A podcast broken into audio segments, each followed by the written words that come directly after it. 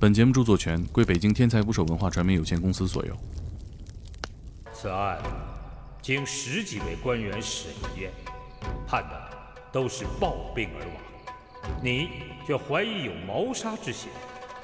你若打开此关，成则一鸣惊人，败则前功尽弃。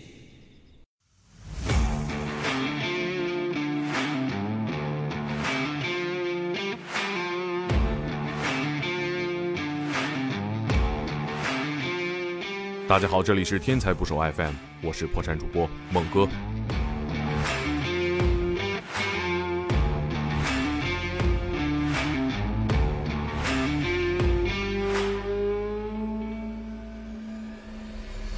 今天我们请到了一位从业十几年的法医，跟我们唠唠嗑。他就是我们天才捕手的作者之一，法医刘八百，欢迎。大家好，我是法医刘八百，为啥叫八百？因为解剖了八百具尸体， 我已经猜到了，多少年解剖这么多具尸体？十五六年吧，可以可以，那你平均一年要解剖一百多具尸，是一百多，二百多，呃，不不不，两年一百多，两年一百多。对，啊，猛哥这个数学基本上不用交差了啊，两年解剖一百多具尸体，对，工作量还算可以，正常吧？百人斩啊，就是随着你的年月增长，就是明年是留九百，后年是留一千。可以啊，今天还有他的这个黄金搭档，也是我们天才捕手计划的编辑大体老师。大家好，我是编辑大体格子。这个大体格子啥意思啊？呃大体格子就是字面意思，就是体积比较大。哈、啊，呃，大体格 子啊，对，大体啊，格用子。东北话一说就有那味儿了啊， 对大体格子可以。但是猛哥，说实话啊，这大体老师这个其实不是什么大体格子啊。那这个大体啊，我知道在这个法医圈里面有另外一层意思。八百给我们讲讲，大体的话是相对于这个，它首先是大，哎啊，大体格子 就是也一个意思嘛，这不是？大体的话就是能够肉眼看得到的 叫大体，大体不是很尸明体，显不是尸体的意思吗？都是尸体。啊啊，啊大体的话就是你像这种脏器，我们嗯摘出来的一种脏器，一看，哎，这叫大体。 啊，啊，它的对相对的一面就是说肉眼看不到的，我们必须在显微镜下才能看得到的，那就叫做病理组织啊，，是这样一种关系。大体就是我们肉眼能看到的尸体或者尸体的部分。对，那这个法医和大体确实是黄金搭档啊。嗯八百老师这还有我，啊 你每次都忘了我，然后啊，还有那个我们的偶尔说话、偶尔不说话的场记啊，戴先生 经常不说话，偶尔说说话。啊，这还还介绍啥呀？你这就是这个节目常规弹幕了啊！今天就俺们几个，今天跟大家聊聊天儿。大体老师可以升级叫巨人观老师，巨人观老 师，嗯这这个有点儿有点儿重， 哦，巨人观这个词儿啊，也是啊，是一嗯个非常有味道的词儿啊，很有冲击力的一个词儿。八位老师给我们解释解释巨人观呗。巨人观的话，通俗一点讲就是跟巨人差不多，是吧啊巨人的模样，它就是也是形容尸体的是吧？啊对，是高度腐败之后呢，这个很多气体啊充斥在皮下和组织，然哦，后这个人呢肿胀，充气儿了，哎，充气儿了。你见过吗？啊，嗯，经常见。啊经常见。对对对，那你像夏天，我们遇到这些高度腐败的尸体，两三天啊可能就会出现巨人观，啊特别是水里的一些呃水浮尸啊啊，啊捞上来之后，可能短时间内就会出现巨人观，就用咱们东北话讲，就泡芙弄了，差不多啊差不多又充气儿，啊，对哦对对对，那那得怎么办呢？就是如果要把它捞上来的话，是先放气儿吗？那 那不不扎 用扎一针儿是 吧？就是那它不是会？我看胀电视剧里会胀炸，是炸吧？啊炸爆炸不至于， 一般没什么杀伤力。啊这个，然后就是解剖的时候可能稍微注意一下，啊呃，尤其是咱们在这个切开腹部的时候，呃，提前给它放一放气。啊、刚才大体老师说的啊，提前放放气啊！啊。我看见过那个，呃，日本不是很喜欢这个捕捕猎鲸鱼嘛？嗯，有一次这个鲸鱼在这个捕猎完了之后，在街上过，哎，在街上就炸了，然后被炸了，然后鲸鱼的这个内脏就崩的满街都是，整条街全是血，这这其实就是，呃，尸体充气儿的这么一个过程，对是吧？哦对对对，腐败气体，主要是内脏、肠道内的腐败气体增多以后，放气儿是划放划一小刀儿，呃，放气是这样的，就是说我们先把表层打开，因为它在这个它是在腹膜内肠道里面最多，然后先把腹腹腹部打开以后呢，呃，咱对肠道进行放气，就是铺一个毛巾也好遮挡遮挡哦，啊，然后用 用刀插一下，然后他就会看到肚子慢慢缩小啊，这样一个过程。啊，你是当时是，呃，怎么想着去干法医的呢？呃，这个呢，就是说，呃，有必然也有偶然吧。啊，我家呢，就是说我父亲也好，我我家很多表兄弟，然后我叔叔，啊他们都是干医生的。啊，医生世家，然后从小呢，耳濡目染吧，觉得医生这个职业还挺好的、嗯啊，那救死扶伤。哎，哎，最初开始呢，也是想学医的，呃，当时能选三三个学校，啊、我的三所学校都是医学院校，嗯，然后在第一志愿里面，它可以分专业的嘛，嗯，我选除了临床之外，我看还有一个法医学这哦个专业，当时觉得挺好玩的，也不太懂 啊，嗯，就现在当然影视剧啊也越来越多吧，可嗯能越来越理了解的多。我们那个时候，我一入学的时候，老师给我们上课，我们法医学的老师他说，我当年选法医就不知道法医是干什么的。 哎，我觉得法医啊，一看很高大上，啊法国医生 啊，然后我就选了法医。可是还有个进口专业 呢，可以哎啊，当时他就是这样考虑，跟我们讲，我们印象很深刻。这样啊，就反反映了一个当时的那种情况吧，情形啊，就是想这个接触一下外教， 啊没想到这个老师全是中国人啊，对对对，哎啊然后就觉得这法医也不错，啊呃哦，因为我父亲之前跟法医也打过一几次交道，他对法医这个职业呢也挺认可的，啊、所以呢就选了法医这么个专业吧。但是这个可基本没法救死扶伤了，你嗯，对，工作性质不太一样了。 啊，那这个法医跟医生他有什么关系啊？最大的区别法医是给死人看病，对，医生是对给活人看病。从它源头上讲的话，我们学的这个理论体系，呃，是有很大的交集的。正常的这种医学院校学学的东西，我们都学，嗯，对，研究人体啊啊，对对对，也学各种疾病。啊学完这些东西之后呢，我们还要专门学法医类的课程。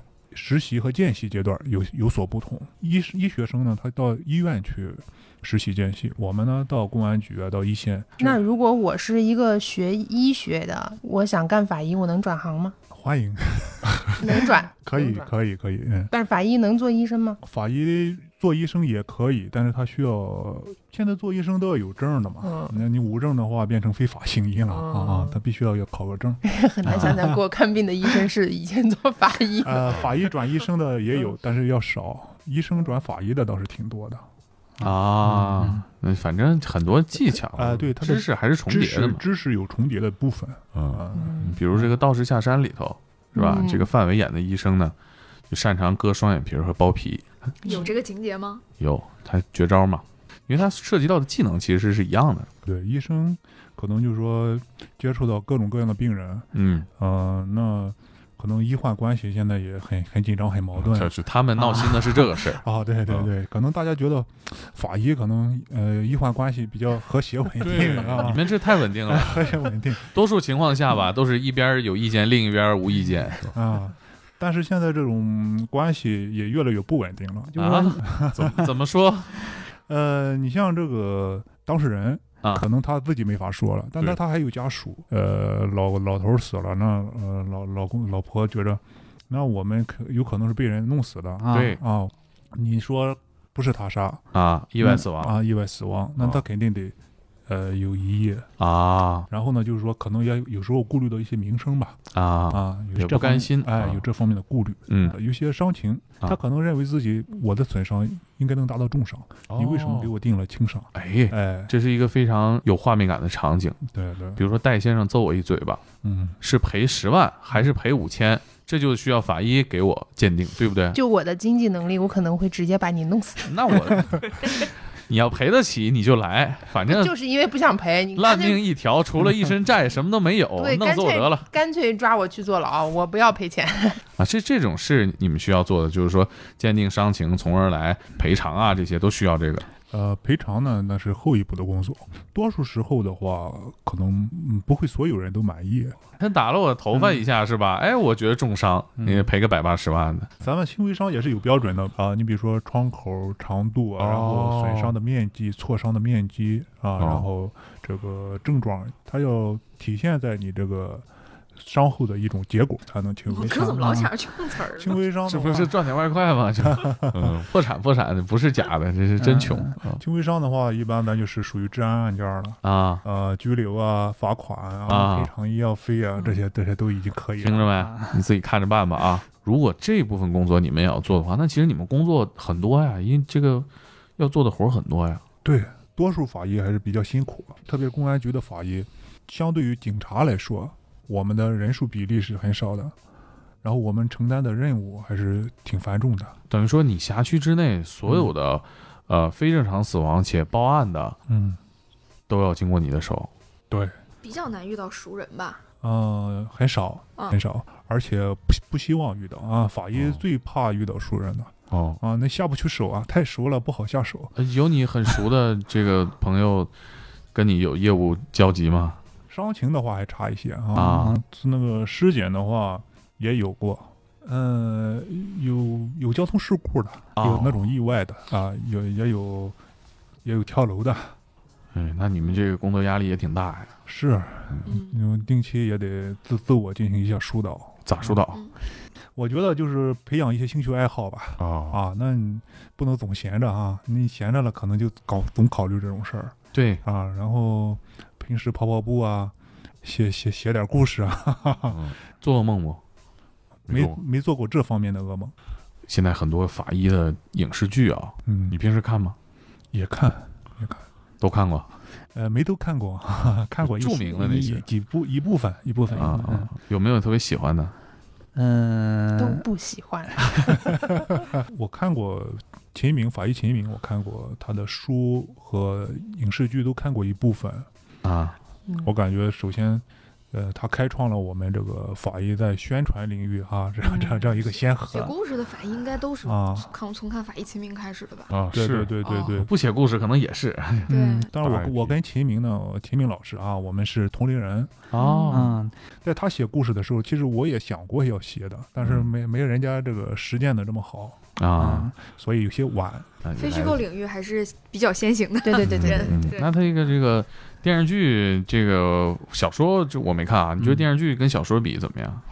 呃，像秦明太帅了，啊，对，很帅 太帅了，对，很酷，很帅。所以问题来了，法医真的会穿着西装到现哦对啊场解 剖吗？你穿一身黑西 装，这个这个很难，为啥？很难，很难。呃，咱们现场是各种各样的情形啊，你穿着西装，然后不戴各种防护啊，也没有戴鞋套啊，呃，这个头套、口罩啊这种啊，对你可能会留下自己的一些生物物证哦，啊，这样头套比较关键，戴头套没法拍了，然后戴头对套、呀啥男演员戴头套都丑那那啊。你戴上头套，戴上口罩，基本上你也看看不不出出是谁对，拍着不好看。对对对啊嗯对，他也是出于这方面的考虑吧。对啊，另外就是说，电视剧里面演的一些，他可能偶然性这种悬念，他制造的这种悬念啊，可能会就是痕迹会比较明显。嗯哦啊他把这个法医可能有有点神化了，啊，嗯注入了一定的玄学。嗯、有有点神 化。嗯然后我想说呢，就是法医他是人，他不是神啊啊，法医不可能自己一个人解决所有的问题，啊还是需要配合，嗯还是有时候还要看案件的一些条件，啊！嗯。法医具体承担的就是说这一个案件里面，他具体承担是哪部分工作？哦、如果是一个命案的话，嗯啊，那首先如法医到达现场之后呢，就跟这个痕检技术员儿一起，呃，对现场进行一个勘验。除了发现这个尸体，还有就尸体的相关的一些情况，比如说血迹啊，呃这些情况之外呢，然后要对尸体进行一个初步的检验。嗯呃，咱说尸体呢，就是说有时候它不一定就是尸体，哦有时候我们到了现场一看，这个人可能还活着哦，啊，可能生命迹象比较微弱，还能拉一拉，哎，还可以再抢救 一下，抢 啊能扶一下。再，再抢救一下，对嗯对，这样那可是他没死的话，就这个环节就到法医出场了嘛？那不应该打幺二零吗？嗯、他有时候他是这样的，有时候打了幺二零，或者是他家属自己判断这个人已经死掉了，或者是发哦现人、第一发现人觉得他已经不行了，凉了，嗯然后直接就打幺幺零报警最了近。有啊一篇稿子里写了这么一个情节，对对对对，有一个啊老法医，那个嗯拉回来一个人，在一个比较阴暗的一个一个地下解剖哦室解剖里室哦当时我们解也不剖是室应该是医院里是啊吧？对，那时哦候的解剖室是在医院的负一层，啊呃，负一层还是负二层，反正是当时呢光线是比较暗的，然后那个线路也老化了嘛，下楼梯走那个走廊，那个灯光是一闪一闪的，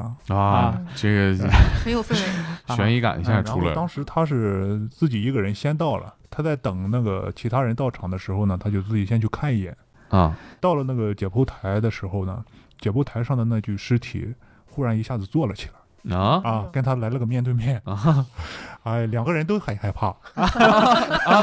没死没死透是啊吧对？他那个活过来了，嗯那个老头儿也挺害怕的。哎呦，怎么这啥意思啊？这我是是谁？我在哪 儿？对呀、你这可不是我我我弄的呀！你这是冤有头债有主，这大半夜的，你说嗯 对，那死者啥情况啊？他他就是活过来了嗯、他可能就是说当时就怀疑他是一个交通事故，啊然后在路边儿不行了，然后嗯给给给拉到医院了，然后直接就放停那个停尸房了啊。这医院的医生水平嗯，不不是太行啊，不是，很多时候他有时候他有个初步的判断，啊断嗯，可能当时休克了啊，生命迹象很弱，嗯，处于一种假死的一种哦状态啊。没死透不做心电图什么的，嗯，有些有些要做的，有些嗯有些可能就呃时间紧或者什么。那他在解剖台上坐起来了是吗？对，解剖台上做起来了。垂死病中惊坐起，就是这个晚是吧晚？起来一分钟你可能不就，是有些还在这个殡仪馆儿他也就做起来了吗？ 啊，那要是开始解剖了，那我嗷一嗓子，我们法医不得吓好歹那那要比推进我火化炉要 好。啊？也是嗯 啊，那火化炉里醒过来了，基本大家也不知道了。还能醒过来？人家他们都都坐起来那一刹那，这是谁先打破沉默了？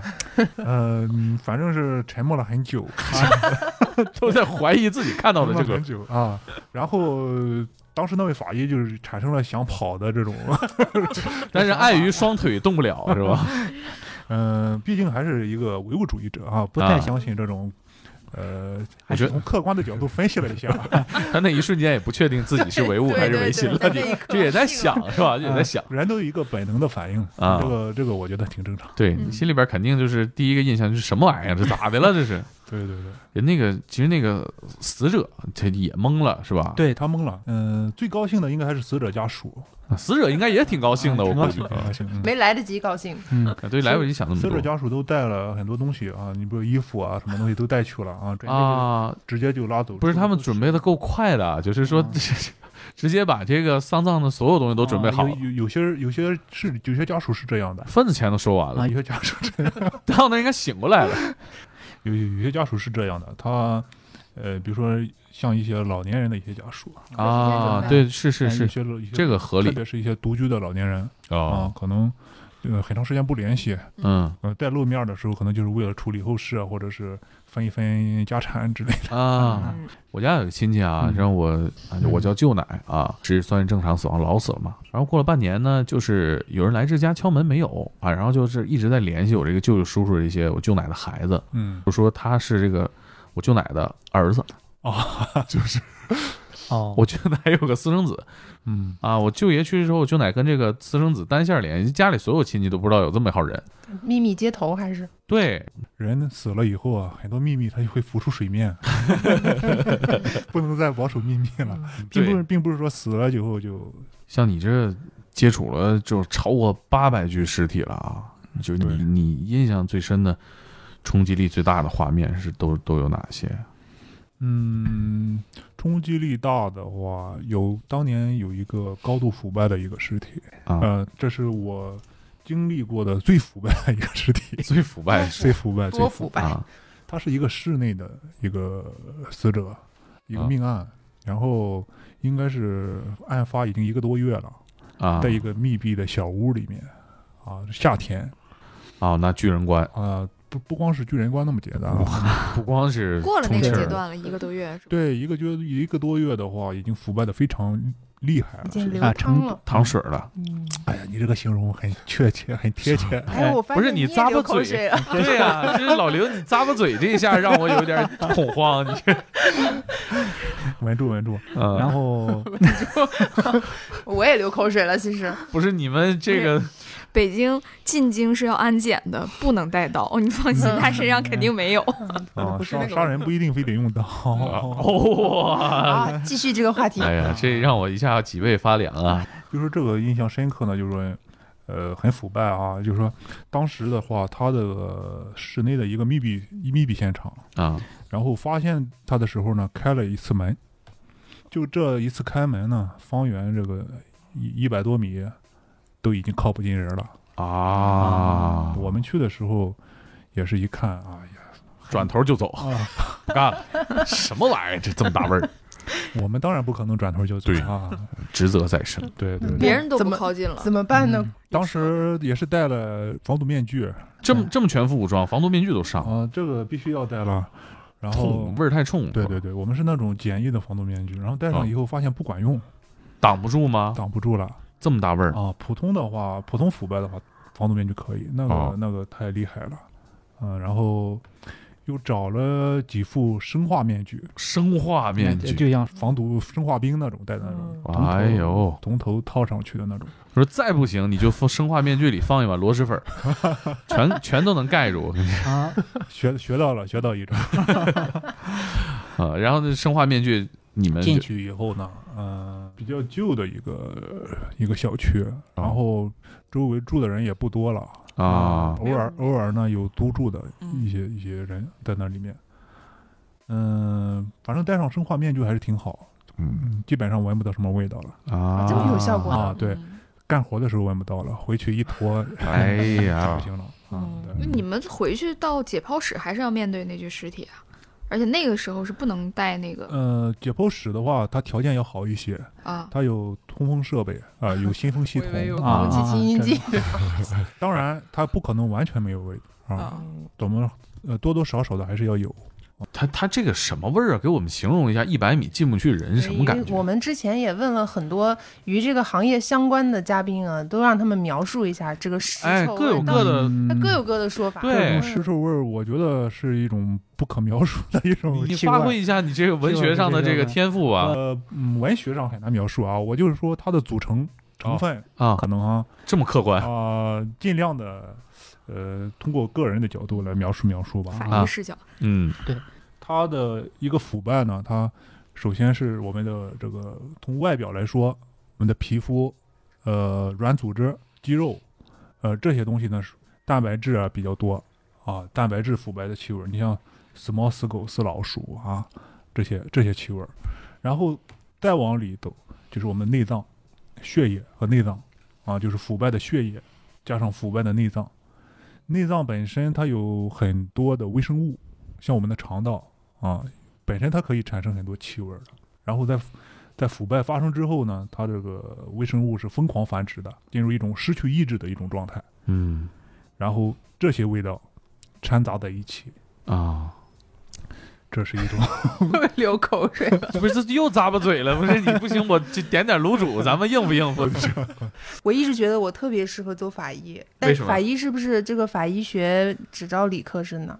嗯、好像以前是，但是是吧但是我觉如果得。学文科的，我没觉这得个你机会，。我觉得你这么呃积极，我觉得嗯肯定会受欢迎 的啊 不是你要 是现在还来得及是吗？你你要是考取法医资格的时候当场流口水，这事儿肯定过不哎，了。我我跟你讲，说我为什么觉得我特别适合？首先对这个东西有热情，有啊好奇，啊，当有一天对我翻开了那本珍珍藏的那个《尸体鉴别图鉴》，啊，正是在吃午饭的时候啊，我也是吃饭时候看的。津津有哎味呦，哎越看越诶看着流口水，看着流口水，然后不停的在流口水。那那你已经超过了法医的标准，你比法医还要优秀 了。后来对，我觉得食人魔你就专心做食人魔，你别往法医队伍里钻，法医队伍也得看好尸源得，嗜血法医行不行？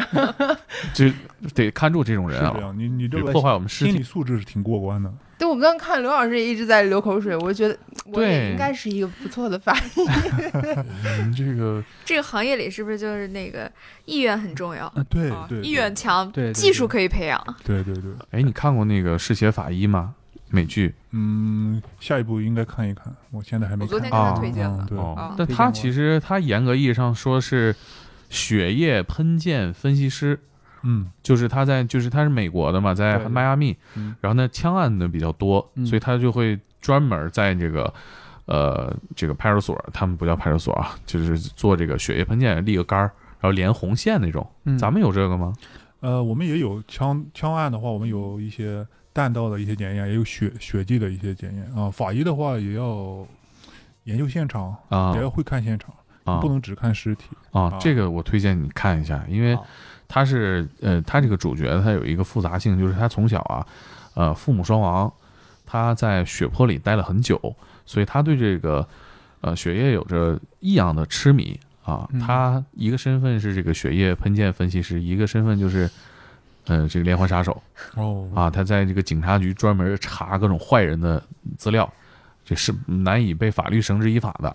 他晚上就给人家扎一针，哎，回到他的那个小工作室，地上全铺上保鲜膜，嗯，嘎一刀一刀切成块儿，把血都放干净啊，然后再包起来。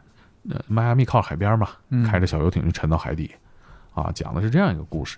我我我曾经 非常严肃的研研究过啊，就是我在想，我要杀一个人，比如说猛哥你，别别别别别，我跟你说，你打我一嘴巴，十万八万都解决不了。我刚才都问明白了，总要杀我。嗯，如果我在我家地板上铺上这个防水的这个塑料膜，保鲜先膜把它放血，然后再把它搅了，然后再把它扔了。你们就是不是平时脑子里想的是什么？对，我就在想，我如何毁尸灭迹这种方法到底可不可行？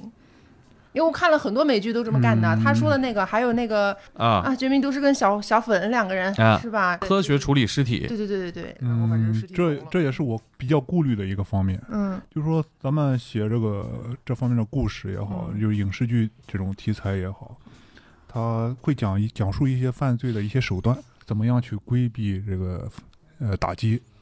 他有时候呢，就是说有一些别有用心的人像戴戴这种，啊，可以可以学到一些东西。对呀，但是嗯真的好使吗？但实际上，我们也发过一篇文章，是一个嗯记者去采访了，他走访了全国各地的那个法医和技术人员，然后嗯去了解这样的技术。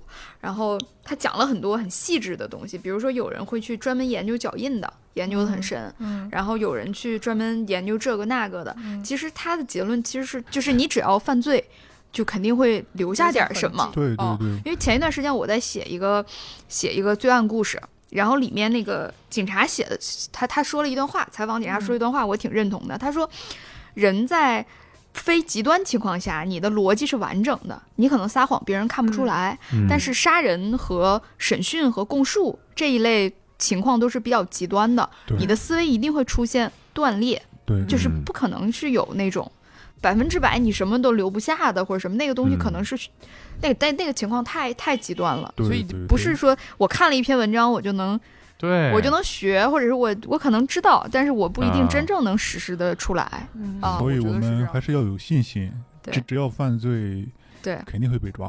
啊也要有提醒信像戴先生这种就是兴啊趣非常奇怪的 人，别老惦记着杀我，是吧？基本上不太可能的，我觉得是。肯定还是对对就是说你有这个技巧，不见得能发挥的嗯，对，尽致。可能设想的很好啊、哦也策划的很好，准备的很充分，嗯，嗯但是到了具体实施的哎这种实施，或者这么是回事说就去对具体上演的时候，可能对方不是很配 合。对 对，我也不会轻 易就负啊对。对对，关键猛哥的这个体体重我可能也搞不 定。看你家多大房子 了呗？呗。你还其实还有很多其他办法，哎哎哎，那个我想听听，对吧？ 处理我的尸体还有没有什么更好的 办法？没有没有，我我的意思是说呢，就是说咱们这个还是要呃正能量一些啊，就是说所有的案子， 你看八百，赶紧往回 支。谢谢谢你不讲是吧？怕戴先生学了去。嗯，对对对，嗯，然后就是说，嗯，越复杂的现场，嗯，呃，越血腥，越复杂的一些现场，可能他留下的证据会越多，嗯啊，呃，他接触尸体的时嗯间越长，处理尸体越复杂啊，越缜密，可能留下的证据反而会越多。就是你啊处越处心嗯积虑的犯罪，对它对越容易对被抓住了。呃，有一啊些简单的、手法粗暴的，可能简单的意反而外哎，简单的可能更直接。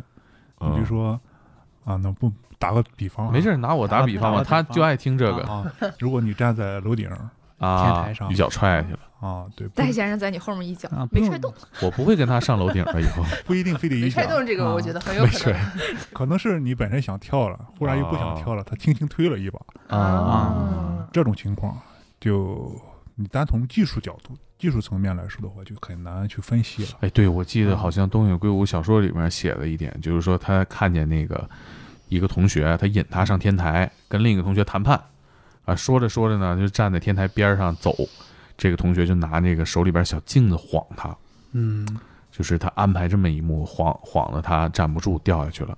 对对对，所以说如果两个人感情不好的话，尽量不要去去爬山。嗯，以后不要找我上天台说事儿， 一律不去啊。爬山这个也很危险吗？啊对，那个在很多山的话，它很多山它比较陡峭，啊，你山谷很难下去。可今能年不是有一个在泰国骗保的那个新闻？这这讲讲讲讲我也是看新闻看的，就是说那女人跟她丈夫去泰国玩儿，啊然后路过一个悬崖，也是自自由行吧，可能是。啊然后那个在悬崖边上，她她老公还抱了她一下，抱了啊！她一下，就感觉挺看看挺沉不挺沉那个不是，感觉挺像电视剧似的哈，就那种、啊那种啊。是变怎态么杀被人拍下来了吗？这是不是她自己讲的，然后她老公啊啊抱了她一下，就把她推下去了。啊下面是一个悬崖溪流，嗯她就顺着那个河河道就被冲到下游了就，跟那个金然后庸的小说里边的主角一样被冲到下游就被人救了。啊嗯啊，。女人可能昏迷了三十多个小时，然后救了之后就送到泰国的，是泰国，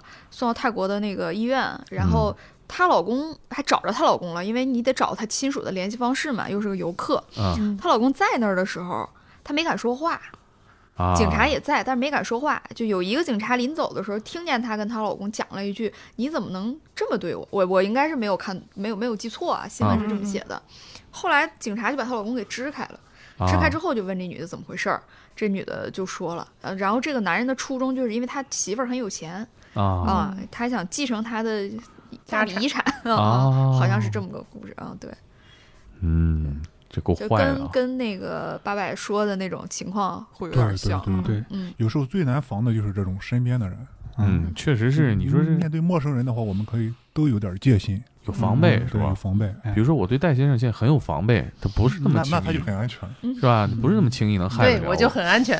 嗯，你就比如说像这种情况就比较难取证是吧？对对，我们平时就不太愿意看到这种现场。这种情况可以用其他的方式去找到凶手，就是嗯身边人的排查，警察是吧？就是刑警或者是侦查员那一类的一些手段。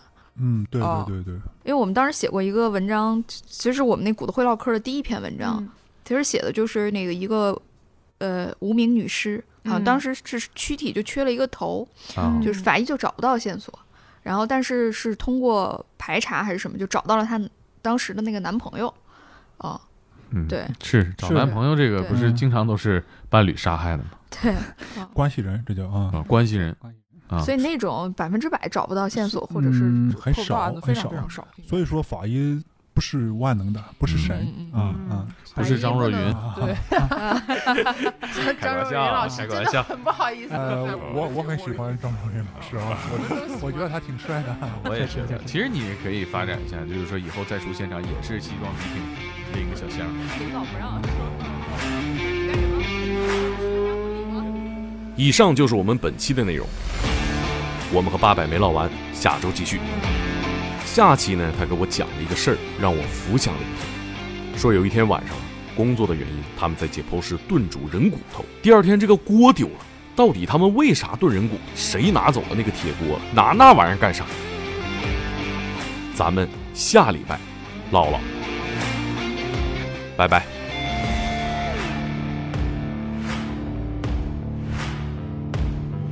反正也这个事儿咱们也不着急，我想咱们就抓紧时间，慢儿慢儿等你你你看行不行？